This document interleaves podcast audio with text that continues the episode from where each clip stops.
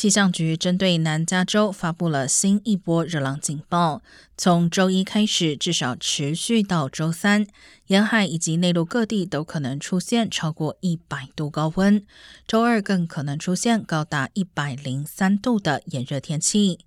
整体来说，会比过往同期的平均温度高出十至二十度，但预计不会出现破纪录的气温。